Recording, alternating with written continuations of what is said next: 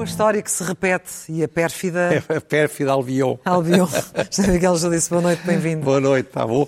Pois eu, eu estava a pensar isto, esta história da lista Sirves, da lista verde, e lembrei-me do ultimato. E fui à procura e até encontrei, vi muitas caricaturas do Rafael Bordal Pinheiro e selecionei uma onde está o pobre português, o próprio Portugal, atado a um poste que se chama Constituição, a ser chicoteado pelo, pelo John Bull, que é o, era o símbolo dos ingleses. Ora bem, isto é muito sintomático, porquê? Porque os portugueses temos uma característica, temos enormes qualidades, mas uma delas é que temos, por um lado, uma resignação, que nos deprime. Depois, temos uma recusa muito grande em encontrar responsáveis para as coisas que acontecem mal. E se conseguirmos encontrar alguém que a gente não conhece, que está lá longe e que é o culpado do que nos acontece, ficamos encantados. Mas acha que é o caso? É o caso, claramente. Isto é, repare, de repente, da direita à esquerda, repente, começou, claro, eu exagero, porque no caso do ultimato foi mais complicado, uhum. mas as pessoas começaram a acusar os ingleses, os bretões. Sabe que o hino nacional era contra os bretões. Os bretões da E depois mudaram contra os canhões, não para mostrar coragem, mas para manter a rima, não é? Portanto, ora bem, e de facto, os nossos males não são causados pelos ingleses eu não estou a dizer que os ingleses sejam sempre amigos, que não abusem. Mas não, não, não reagiram em, abusivamente? Ou seja, não, não exageraram na reação? Eu acho que entender? não, repare, lá ver. Como Já lá iremos. República, dizer, repare, eu acho que há tragédia. Isto é uma tragédia para a economia portuguesa. Para a economia, sim. Até porque não são 15 dias. Isto vai se prolongar, uhum. Deus queira, que se termine em julho. E, portanto, nós, de facto, hipotecamos o regresso de uma economia, não tínhamos ilusões. Pode, amanhã pode haver eh, engenheiros eletrotécnicos que andavam a servir à mesa em restaurantes. Mas o que é facto é que sem turismo a economia portuguesa nunca mais regressa. Uhum. Ora bem, há causas para o que nos está a acontecer. E eu acho que às vezes é bom nós lembrarmos e repetirmos-las. Primeira causa, o exagero do confinamento. Eu falava, falo muito no, no, no lobby dos epidemiologistas, escreveu um epidemiologista a dizer basicamente: o senhor está enganado, não somos nós. são os matemáticos e, os, e, os, e, os, e outras pessoas. Eu, para a semana, se calhar, vou falar disto. É, é um tema muito interessante. Mas seja uhum. quem for, quem definiu estas regras, o Ministério que as aplicou, a falta de estratégia fez com que, de facto, se fossem criado situações em que se malbaratou a confiança ilimitada que os portugueses tiveram no governo, no Ministério da Saúde. Quando eu criticava a Ministra da Saúde e a diretora-geral, eu achava que devia ser o único português que pensava isso. Porque as pessoas estavam a fazer um esforço. Mas falando de excesso, está a falar de Portugal, mas aqui também encaixa a Inglaterra ou não? Não, estou a falar de porque é que nos aconteceu o que está a acontecer. Quando se faz exageros, quando não é sensato, perde-se a credibilidade. E ao perder a credibilidade, perde-se a confiança. A segunda causa, os governos foram incapazes, o governo e a Ministério da Saúde foram incapazes, e as autoridades regionais e autárquicas foram incapazes de analisar a questão da, da Grande Lisboa a sério. Um senhor, aliás, já se falar disso mais à frente, até disse que morreram 4.300 pessoas a mais no Sul. Ora bem, de facto, há dias li, não sei se é verdade, que eh, pararam as vacinações ou diminuíram as vacinações em Lisboa, ou porque quem vacina fez pontes, ou porque ao fim de semana as pessoas não estão dispostas a trabalhar, que era o, o governo de Mel que se queixava. Pode ser falso, mas o que não há dúvida que é verdadeiro é que, sendo Lisboa o sítio pior há bastante tempo, ou você olha para a distribuição das vacinações por Portugal. Percentualmente, falando. Percentualmente. Mas também há mais pessoas a viver não, na região percentualmente, de Lisboa. Não, está bem, percentualmente. É percentualmente, santo Deus. Porquê é que Lisboa só tem 38% e há outras áreas, áreas uh, regionais de saúde ou das ARS que têm até 50%. Lisboa devia ter já vacinado 50%. Não há nenhuma razão, não me digam, a não ser desorganização e incompetência, para não estar ao nível dos que têm mais. Terceira questão, o, o, as mortes que houve, que houve em Lisboa. Uh, o, aquele senhor Carlos Antunes disse isso, o governo nem respondeu. É, não, ninguém liga nada. Eu perguntei, lembra-se, perguntei aqui. Sim. O que eles estão a passar é um atestado tolinho ao senhor que os apoia, ao seu consultor. Parece que, repare, o, o, hoje o diretor do Hospital de São João do Porto, o professor Fernando Araújo, deu uma entrevista que, se for lida nas entrelinhas, porque ele é um homem prudente, sensato, não é como eu, e de facto ele está lá tudo. O que ele diz ali encaixa como uma luva àquilo que nós andamos aqui a dizer, talvez com uma linguagem um pouco mais dura, há muitos meses. A total falta de planeamento. Ele diz: Nós planeámos no verão. Lembras-te eu aqui em setembro ter feito. É, isto era para estar planeado, a estratégia para o outono. Estamos a entrar no outono, ainda não existe a estratégia. Sim. E surgiu mesmo em cima da hora. Ora é? bem, e no Porto as coisas correram mal, porque foram mais bem pensadas. Correram Repara, melhor. No claro, Porto correu melhor. No A terceira causa é a atenção aos, aos- aos- imigrantes sazonais. Vamos ver. Em Arroz, em abril de 2020, descobriram-se os tais hostéis onde estava muita gente infectada. Não era possível, e voltaremos a esse tema mais à frente, não era possível ter montado uma estratégia para destruir os focos nessas zonas que são muito propícias, porque eles vivem sem as mínimas condições de salubridade. Uma quarta causa, o Sporting. Toda a gente assobia para o lado, porque nenhum político, quer seja de direita, de esquerda ou do centro, quer ficar mal com quem gosta do futebol. Mas é que não há dúvida, é que de facto o tal quadrado mágico demonstra que Lisboa está no vermelho. Não é no cor de laranja, não é no amarelo, está no vermelho. E acha que não há coincidência, que é uma consequência Ouça, mais o Paulo, direta o e Paulo óbvia? Portas, que é um dos, um dos comentadores mais cautelosos que há em Portugal, porque tem as suas ambições políticas perfeitamente legítimas, sou aliás amigo dele, digo isto com muita ternura, ele disse há dias que, que se comparar 11 de maio, foi a véspera da festa do Sporting, e atualmente triplicaram os infec- infectados por 100 mil habitantes. Claro que ninguém morre disto, porque são jovens. Claro que ninguém morre porque há vacina. Mas as regras da Europa, e nós nunca vi Portugal a protestar com elas, nunca vi os- a Direção-Geral de Saúde a protestar com elas, nunca vi os especialistas a protestar com elas. São regras que, em vez de, de criarem eh, eh, as, as dificuldades em função de infectados, infectados graves e mortos, têm a ver com, com os infectados que têm qualquer problema. Há muitos infectados que nem sabem que estão infectados se não forem testados. Mas o que é facto é que isto serviu ao Reino Unido. O Reino Unido limitou-se a aplicar uma regra que é a regra que nós aceitamos. Mas estamos a ser vítimas de estarmos a testar eh, eh, demais, Não, nem estamos se é a testar testar muito, demais. estamos a ser vítimas das pessoas por falta de credibilidade da- das medidas do governo, por causa do Sporting e depois da Amadora e depois, agora já em Braga, por, por causa da gente que vai para os botelhões, eh, não sei como é que se diz em português, no bairro Alto e em muitos outros sítios. E um dos meus filhos, bares. há dias, que de facto é é por todo lado, já não, já não é só na zona de Santa Catarina, as pessoas saem de Santa Catarina e vão para o outro lado. Portanto, com as coisas como estão, é, de facto, só com polícia de choque é que se vai conseguir pôr ordem nisto. Ora bem, que talvez também defenda que se arranje uma solução para os bares e discotecas, com os jovens agora com o verão, com as noites de calor, vai ser complicado Mas, deixá-los mas, em mas, casa. ó, não é? claro, é evidente, quer dizer, isto é a ideia de. Jovens uma- e não jovens. Ah, Repare, é- é- a moral tradicional era muito exigente. E a certa altura as pessoas aperceberam-se que era exigente demais. É melhor termos uma moral um pouco mais sensata, mas que as pessoas são capazes de respeitar, do que ser excessivo e depois ninguém respeita. O que se está a passar com isto, o que se passou com as Champions, é outra causa. Porque as Champions mostrou aos portugueses, pá, criou uma revolta. E os portugueses não revoltam, se revoltam partindo tudo. Revoltam-se, aí é assim, então não vou cumprir a lei. Isto é que é a nossa maneira de revoltar-nos. Portanto, hoje em dia é praticamente impossível manter as cautelas que é preciso manter. Isto é culpa de alguém, santo Deus, não é dos bretões. Não é dos bretões. De quem é que é a culpa? Em primeiro lugar, claramente, é de quem montou esta estratégia. Quem a implementou, quem a definiu. Depois é do Ministério da Saúde, que não tem sensatez. Iremos falar Esta mais à estratégia está a falar de qual? De agora, desta dos últimos tempos, de do enfrentar- quadrado, do quadrado mágico, como Não, lhe chama? não, que- que acaba no quadrado mágico, mas que durou um ano e tal. Hum. Quer dizer, quando é preciso atuar, é preciso ter crédito para atuar. Se se está a malbaratar o crédito, a fazer coisas quando as pessoas não entendem, o resultado é o contrário. Repare, é mais perigoso uma pessoa estar sentada numa mesa num restaurante até à meia-noite ou andar tudo aos urros nos Champions, no Sporting ou nos botelhões que acontecem precisamente porque as pessoas não podem estar sentadas num restaurante ou num bar, apesar de tudo com algum controle. Isto entra pelos olhos dentro, que é um disparate. Depois é o Governo, o Presidente da República, que não tiveram coragem em certos momentos de ba- bater com a mão na mesa. Mas agora o Presidente da República tem, tem batido mais do que uma vez, pedindo para alterarem os parâmetros, Mas- para que o tal quadrado mágico tenha outros parâmetros para não chegar quer- a uma não conclusão, alterar- mas não tem conseguido Não, avançar não, por aí, O não, que é? ele quer é que se saiba que ele quis alterar. Mas não é falta de, de força política neste momento perante o Governo, Não perante é as falta de bater com a mão com força, ele, ele, ele quis mostrar aos portugueses que se, quando amanhã se começarem a revoltar contra o governo, por causa disto, que ele não tem culpa. Que ele não tem, não tem Os portugueses, infelizmente, ao nível mais elevado, gostam de não ter culpa.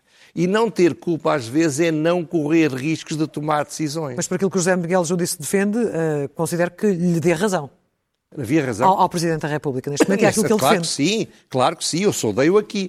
Mas o ponto essencial é que não é possível achar que o Sporting era tudo normal, e nessa altura o Presidente da República achou que era tudo normal, que não ia haver problema nenhum, e depois crer que as pessoas tenham cuidados a seguir. Não é possível não haver até hoje ninguém do governo nos tenha dito qual foi o, efetivamente o efeito do Sporting nisto que se passou. Os inquéritos. Os fazer... inquéritos que estão a decorrer. É? Há um mês que estão a fazer um inquérito Sim. que demoraria aqui cinco dias. E vai ver se tivesse aqui o Essa de Queiroz ressuscitado, quem ia ter a culpa era o Bem de Tunis, que era quando uhum. uma vez o Essa tinha de fazer um artigo, não tinha tema, e resolveu desancar no Bem de Tunis, que ele nem conhecia, se calhar já nem existia. O que eu quero dizer com isto é que, de facto, ninguém vai fazer nenhum inquérito que diga a culpa é do Ministério da Administração Interna, do Ministério da Saúde, da PSP, da Câmara Municipal de Lisboa, do Sporting Clube Portugal. Isso é demasiado para quem anda aqui para ganhar votos. Como é que entende que a oposição uh, não tenha cavalgado esta É extraordinária a oposição. Outro caso, a oposição, qual é a estratégia da oposição? Não falei com ela, conheço-a mal, mas estou convencido que é isto. Não dizem nada, esperam que quando isto correr mal, venham dizer. E como não são governo, ninguém os vai acusar, mas eles são responsáveis morais também de muitos dos erros, porque o governo foi sistematicamente sustentado em apoios, muitas vezes com grandes problemas de direitos fundamentais, em partidos como o PSD e o CDS. Ou, ou seja, o PCP, o Iniciativa Liberal e o Chega foram, quanto a isto, mais capazes de perceber que havia soluções que eram erradas não eram, contra, eram contraproducentes, não tinham a vantagem que se pensava. Mas o consenso, mais ou menos, que existe neste momento, acha que se deve ao facto de ninguém querer arriscar nesta matéria que é tão, tão politicamente sensível e que claro, lhe pode claro, custar claro, muitos votos? Lá, lá ver. Se as pessoas estão em casa a trabalhar o que podem, se estão a ganhar, mesmo que não estejam a trabalhar, não houve falência, não houve empresas a falir, as pessoas diziam, é como aquele tipo que caiu de um vigésimo andar, está a passar pelo décimo quinto e diz, bom, até agora não me aconteceu nada de mal. O ponto aqui é que, de facto, é muito mais fácil dizer é preciso cuidado, é preciso cuidado, é preciso cuidado, é preciso cuidado, sabendo que isso é mentira, que ninguém respeita isso, do que ter a coragem de dizer vamos arriscar alguma coisa. E dando alguma coisa às pessoas, pedir alguma coisa em troca. Mas não dão nada. Não dão nada. As medidas são completamente absurdas. Ou se acha que é razoável a, a loucura das proteções nas praias? Então não era perigoso os 30 mil aos gritos, todos, todos bêbados, ou muitos deles, no Sporting? Isso não era perigoso porque era ao ar livre. E na praia é perigoso. Sendo que o mundo continua perigoso também por outras razões, O mundo é? está muito perigoso. É o segundo tema que temos hoje. Eh, e foi suscitado por uma coisa boa que falarei no final. Mas vamos lá ver, o mundo está perigoso, mas o mundo foi sempre perigoso, claro. Costuma-se falar que a hominidade começou há 10 mil anos.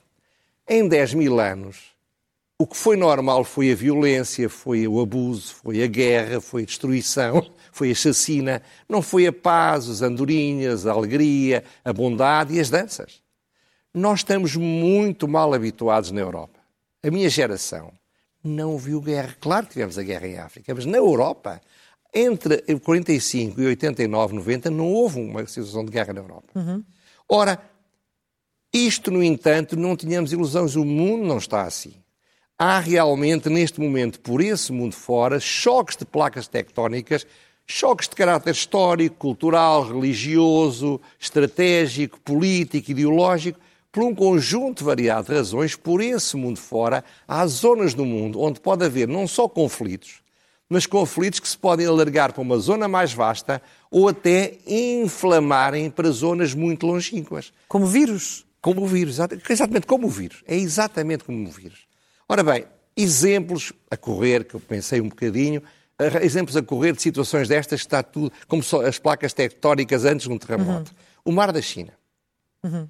o Irão e o Golfo Pérsico, a Ucrânia, a Bielorrússia e, a, e, a, e os países bálticos, por causa do espaço vital da Rússia. A grande fronteira entre a Rússia e a China está muito pacífica, mas não teve quase nunca assim na história da humanidade. A tensão entre o hinduísmo e o islamismo radicais, que se passa na fronteira entre o Paquistão e a Índia, que se passa na fronteira do Afeganistão e que se passa também um pouco no Bangladesh. O, o Mediterrâneo, as tensões entre a Turquia, que tem um projeto estratégico de expansão, e a União Europeia e países do, do Maghreb que querem resistir a isso. Uhum. O conflito entre Israel e a Palestina. Está a ver, dei aqui sete ou oito exemplos de sítios onde podem acontecer coisas muito graves. Sim. Está tudo inflamado. Ora, porquê é que eu falo disto? Porque, por acaso, este fim de semana estive a ver um filme chamado Oslo, que é um filme que saiu na Netflix e que vale francamente a pena ver. E o filme relata as negociações por canais ocultos, back channel, como eles dizem, que prepararam o terreno em Oslo para o que veio ser o Acordo de Oslo entre, entre o Rabin e o Arafat, sim. patrocinado por Clinton, todos lembramos da Todos lembramos. O que é que era importante nesta negociação? Que é muito bonito filme é a chamada paz dos bravos. Pessoas que, que foram para lá, o que desejavam era destruir todos os outros. Uhum. Radicais judaicos e radicais palestinianos que se sentaram que, com a ajuda sensata dos diplomatas e de um humanista norueguês, conseguiram começar a descrispar e conseguiram um acordo que foi talvez a última, última grande oportunidade de tornar viável uma paz duradoura entre Israel e a Palestina. Isto morreu depois porque foi assassinado o Rabino, por causa desta paz, porque o Arafat entrou em decadência por várias razões, porque os, os, interesses da própria guerra são muito poderosos. Seja qual for, o que é facto é que hoje em dia, segundo alguns dizem, especialistas que eu não sou, na região, estamos pior ali do que estávamos em, em, em 92. Sim. Ora bem, é neste contexto que há uma coisa que vai aparecer uma fotografia que é histórica quanto a mim, é que se fez um acordo de oito partidos israelitas entre os quais, pela primeira vez na história de Israel, um partido árabe, que se uniram, fizeram um acordo para governar Israel. Dizem-me que este acordo é muito instável, que é, é muito provável, difícil sim. manter a coesão, que o Netanyahu está a fazer tudo para arrebentar com aquilo, mas, sabe, isto é um momento histórico. Pode arrebentar daqui a um mês ou daqui a um ano. Mas pela primeira vez, muita gente que quer a paz na, na, na, em Israel e, e, na Palestina, vai olhar para isto como exemplo. E repare, eu dizia há, há tempos, e estou a repetir agora, nós somos filhos do Cristo e somos filhos do iluminismo. Cristo era a paz, o iluminismo era a razão. Mas ao mesmo tempo, repare que o cristianismo trouxe as cruzadas e o iluminismo trouxe o terror. Sim. Portanto, as boas intenções não chegam. Agora, é um facto, isto é muito importante, as coisas têm tudo para piorar. Já pensou o que vai acontecer no Médio Oriente quando o petróleo deixar de ser vendido?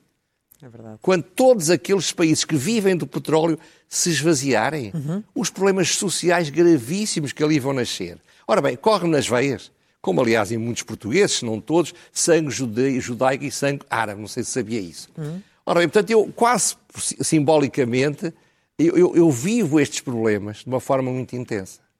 E, e, gostaria muito que estes dois povos que tanto sofreram, tantas perseguições tiveram também, mas que foram capazes de ver, quando, quando na Europa, Portugal e Espanha estavam a perseguir os judeus e os, e, e os muçulmanos, na Turquia os judeus estavam a ser respeitados e, e recebidos. Isto é, estas duas religiões do livro viveram bem umas com as outras.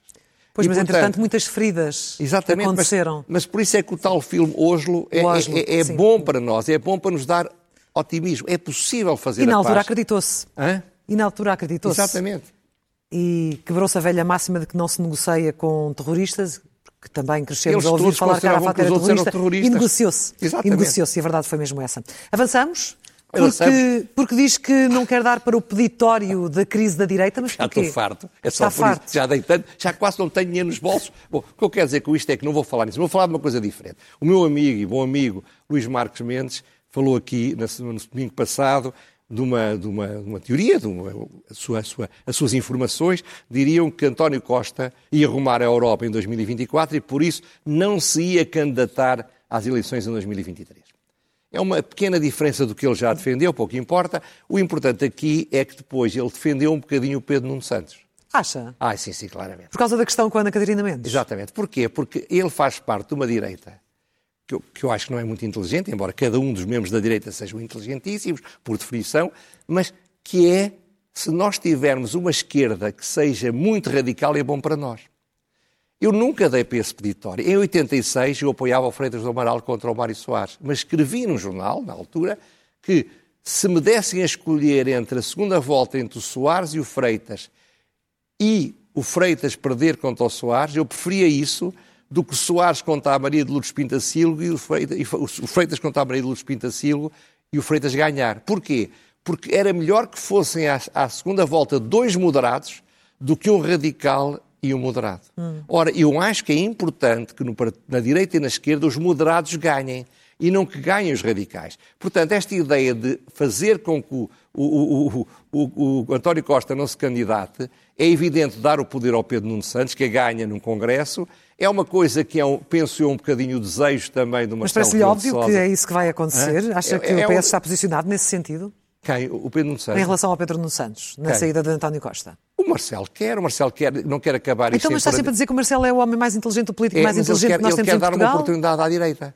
E eu, eles então, mas se isso é uma situação pouco inteligente, como é que Marcelo está estará mas, mas, a assinar por baixo? Mas sabe, as pessoas quando desejam muitas coisas nem sempre conseguem ser inteligentes. E eu vi, eu vi por trás do, do, do Marcos Mendes o Marcelo a espreitar, grande amigo dele também, para dizer, ia dizer, epá, era, era bom que ele não se candidatasse, por isso é que eu digo, não esperem por sapatos do defunto, preparem-se para ganhar e não apostem que o António Costa se vai embora, Sim. deixando o poder à direita. Ele nunca fará isso. Hum. Vamos para as eh, rubricas, Vamos estamos já a quatro minutos do final, começando pelo elogio.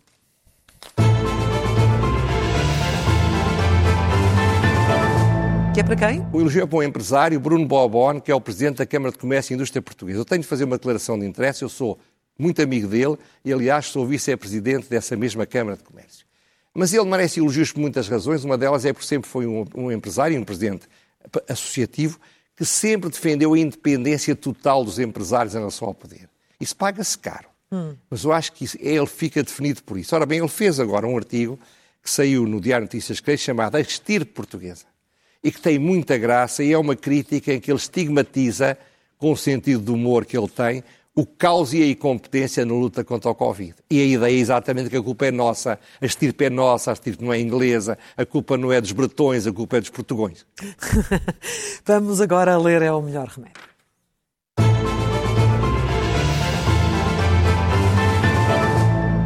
Hoje o Diário Notícias está na moda. Hein? Ah, está com bons artigos, então. Exatamente, há uma reportagem, artigos. até três falando do outro, uma reportagem de Céu Neves, que se chama Odmira em Lisboa. Imigrantes pagam 100 euros por mês por cama em espaços sobrelotados.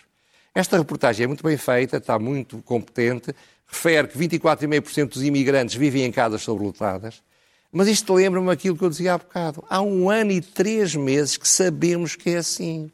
Como é que é possível que ainda em Lisboa, aqui ao lado de nós, os que vivemos aqui, ninguém tenha feito rigorosamente nada para resolver este problema. E se não o fazem por razões de humanidade, que deviam ser as mais importantes, e de justiça social, ao menos que façam por medo das infecções. Porque é óbvio que ter pessoas a monte, sem condições de higiene, sem condições de boa alimentação, a viverem, muitos deles deprimidos, a serem explorados, não é o melhor clima para lutar contra a Covid. E a pergunta sem resposta?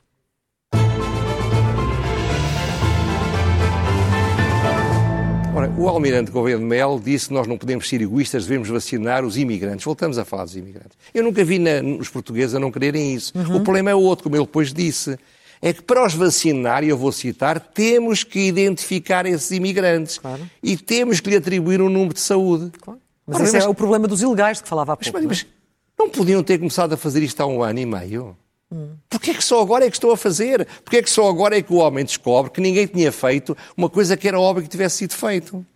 Portanto, é óbvio que a pergunta é porquê, mas ninguém é responsável por isto. Ninguém dá uma explicação por só agora é que irem fazer o rastreio e dar números de SMS ou SNS ou lá o que é para os imigrantes ilegais. Mas, bom, enfim. Não é daqueles casos em que dizes mais vale tarde do que nunca. Está, pois, é, é, ah, bom, fizemos agora, se fosse aqui há 10 anos era pior, era, mas ter feito há um ano era melhor. Já poderiam ter feito antes. Finalmente, a loucura mansa ou ainda temos mais? É a loucura mansa, é, é, é a última. Não está ainda é farta de mim.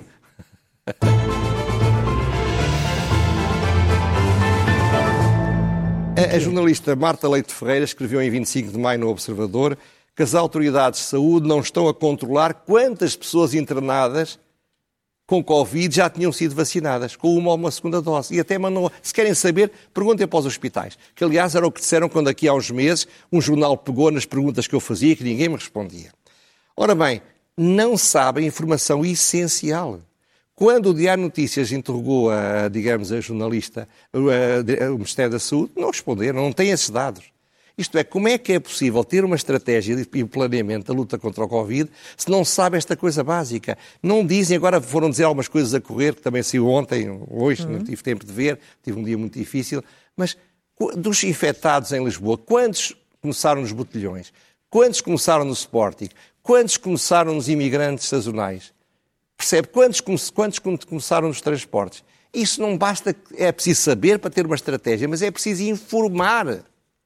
Ora, infelizmente não o fazem. Portanto, como é que é possível definir e aplicar políticas públicas sem adequada informação? Hum. Isto é uma incompetência que gra... berra aos céus. Mas, de facto, os portugueses são sensatos, ponderados, equilibrados e não se revoltam. Até um dia, não é? São Miguel Júdice. Voltamos a encontrar-nos na próxima terça-feira. Vamos, vamos, ver se ainda conseguimos. Vamos ver. Para as causas. Muito obrigado.